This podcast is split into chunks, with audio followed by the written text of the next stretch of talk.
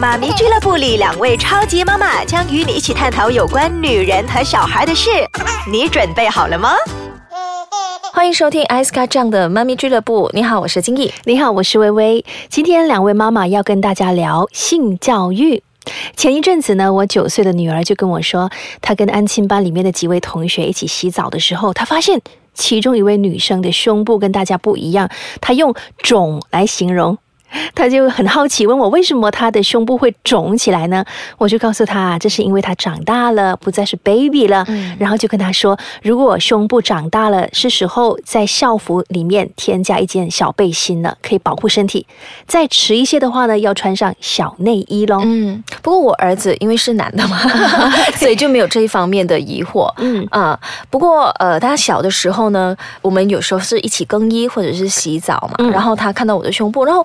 他会说奶奶奶奶，因为我以前都是亲喂母乳的。嗯嗯嗯嗯，所以或许是我家女儿是比较好奇吧。她很小的时候呢，就看到我衣橱里有卫生棉，她就问我妈咪这个 pad 是来做什么的？我就告诉他说：“你长大之后呢，每个月都要用卫生棉咯。然后会简单的跟他说，女生长大之后呢，可以怀宝宝嘛。所以如果你没有打算要那个宝宝，我们每个月呢，体内会排出那个卵子。我跟他说是蛋，那个蛋呢就没有作用啦，就需要排出来，所以就每个月有血排出来。嗯，我的呢就是一起上厕所的时候呢，我儿子就看到妈咪你流血，OK，然后我就跟他说啊，这是大人。”才有的女人才有的，那如果是小女孩呢，就没有这个问题。那为什么我们女人会有这样的流血的一个过程呢？就好像说你穿着纸尿片啊，那么妈咪呢每个月也会穿一个星期的纸尿片，然后唯有这样子流血呢，我们才有能力去呃生育啊。我会这样子跟她解释。可是有一次呢，就是闹出了笑话，她要去游泳，然后呢我来月事，我就跟她说妈咪今天流血不能 去游泳。然后她游泳之后呢，晚上就跟呃一般朋友聚餐。然后就 有一位朋友呢，就问了他：“ 哎，你今天呃玩的怎么样啊？今天我们去游泳，可是妈咪流血不能游，就全部人都知道你浴室来潮。对，而且那个问的是一位男生。OK，那小孩子就是很天真，就是直接告诉你妈咪流血。对呀，对呀。我女儿也是会问，她说她是怎么来的？那我就老实告诉她说，是爸爸的虫，还有妈妈的。蛋结合在一起，然后他就说：“嗯，虫跟蛋是怎么样进到妈妈肚子里去呢？” 我就想你问爸爸吧，看爸爸怎么回答。把球抛给爸爸，那爸爸说：“嘴巴里面吞进去咯。他就 吞进去，不是进肚子吗？可是那个不是肚子啊，还要再下。他不笨，真的不笨。然后他就自己发挥想象力的，他说：“哎，你妈咪，你不是跟我说过吗？我们小时候呢有一个脐带，那个脐带呢是连着你跟我的，营养就从那边进去给我的，所以那个虫。”虫是不是从那边进到妈妈肚子的呢？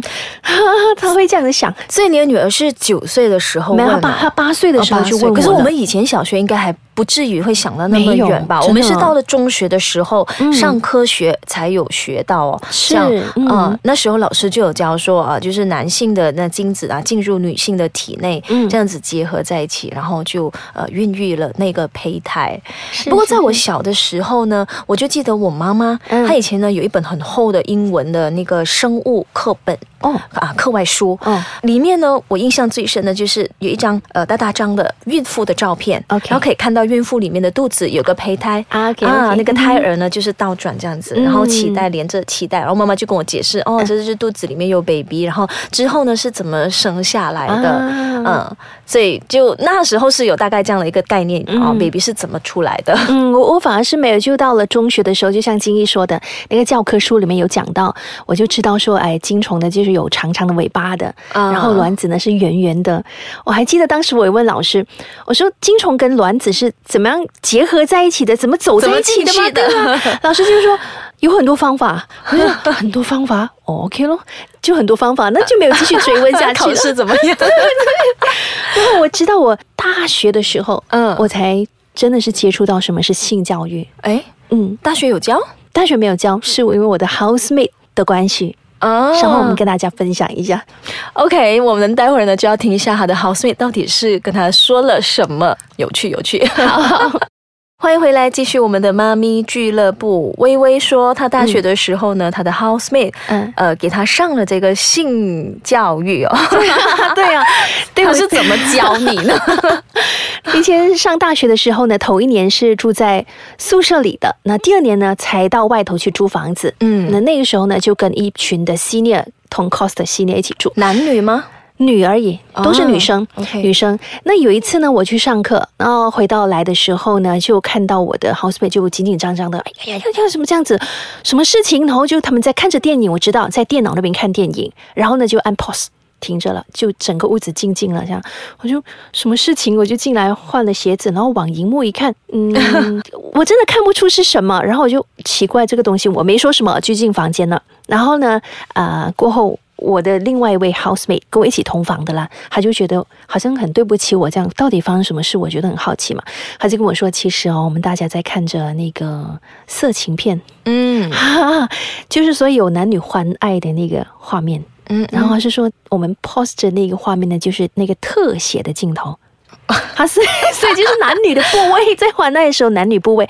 说啊，是这很害羞哎，所以那个时候呢，还在跟我说，哎，其实是这样这样这样这样这样子的喽。啊，就我是整个过程应该是怎么样啊？啊，对对对，所以那个时候我才接触到，哦，原来又生 baby 是这样的哦。啊，嗯。可能我们东方人的这个文化是有别于西方人啦，我们没有那么呃开放，就是对性爱呢都比较含蓄，尤其是父母、也不懂得怎么开口，不善于处理这一方面哦，不晓得要怎么去呃教导孩子关于这个性教育。是，可是我有听过，在西方国家呢，就有一个嗯、不错的例子啊，嗯。就是有一位女儿呢，嗯。她要去参加 party，、嗯。她就跟她父亲说，呃，如果今天我跟男生发生了性关系的话怎么办？然后她的爸爸呢，他没有马上说不可以，或者是阻止女儿，是。他只是说女儿，你只需要好好的想想两个问题，嗯，第一个就是。当你做了这件事之后呢，你以后你觉得你会后悔吗？OK，嗯，然后第二个问题呢，就是在你想要发生性关系的时候呢，你的心情是怎么样的？是开心的，嗯还是觉得有点难为情？嗯啊、你仔细的想一想这两道问题，然后你想了之后呢，你才来做决定。嗯嗯，就他就是让女儿去去决定。嗯对，因为就是。其实家长越是阻止是儿女这样子做呢，他们就是越好奇。嗯，是是是年轻人呢越会想要去偷尝禁果。对可是他让你想一想，你真的是愿意的情况之下去做了之后呢，发生什么事情，你以后就是自己去承担，嗯啊、就不会后悔。你自己负责。对，我也记得我的阿姨跟我妈妈说过，因为妈妈生了五个女儿嘛，嗯她就说你其实不需要千方百计的去阻止你女儿去尝试这一些，嗯因为她说越是阻止，像金怡刚才说的，越是阻止越是好奇，越想试试看。阿姨反而觉得说，只要价值观是正确的，她就会懂得保护自己了，一切顺其自然就好。比如说，告诉他们说，你发生了性关系之后呢，很有可能会怀孕。嗯那么怀孕之后呢，有了宝宝之后，你要负上的责任又是怎么样？然后或者是说，你真的真的要有发生这个性关系的时候，也要懂得保护自己，比如戴上安全套。啊、这些是看起来比较妥当的教育方式啦。对，而不是一直你不能，你不能试，对为什么然后你不能说原因嗯，他更好奇，更想去试了。当他们更想去试的时候呢，也许他们就会偷偷去看那些书籍，或者是跟朋友啊，或者是自己偷偷的去看那些色情片。是，因为然后他看了之后，他更想要去模仿。对。所以我觉得说，从父母的口中去获取这些性教育，远远比从浏览色情网站那边获取这些知识来的更加安全的可靠。嗯那就好像我女儿就问起了虫跟蛋是怎么变成 baby 的时候，她跟爸爸就一起上网去搜索一些影片，关于受精的一些视频，然后透过那些动画让她知道一个宝宝是怎么样形成的。这样呢，就可以满足她的好奇心，而且呢，也是可以上一堂呃非常呃好的、很宝贵的一项性教育的课。那我们身为家长，也不需要说特地为自己设限，在孩子几岁呢才来灌输这个性教育。嗯只要当孩子问起的时候，在他的能力还有那个理解范围里面，嗯我们尽量用一些比较简单的词汇来解释给他听，整个他所想要知道的。嗯就好比好像现在呢，我有给孩子买了一些科学的课外书，嗯就是可以看到人体体内的各器官、各部位。对当当有一天呢，他对这个有兴趣的时候呢，也是会跟他解释啊。